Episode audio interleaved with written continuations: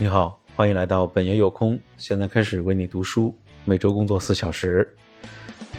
现在呢，我们要和大家来讲，就是上一次说的，有些定义是非常适用的，有关生产力的这个 productive 是吧？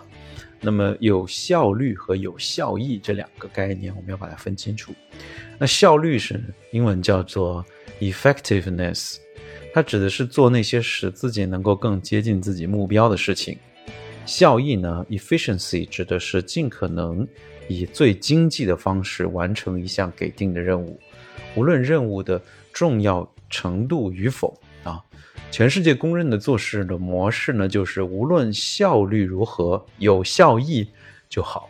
那么从这个意义上来说呢，最佳的上门推销的人员是有效益的，也就是说非常熟练而有技巧的上门推销，从不浪费时间。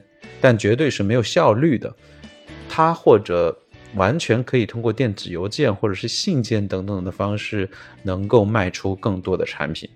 同样的，每天三十遍的查阅电子邮件，给文件夹进行精细微妙的分类的管理，用一套深奥复杂的方法论来快速处理三十次的脑筋的短路，这也是有效益但是没有效率的行为。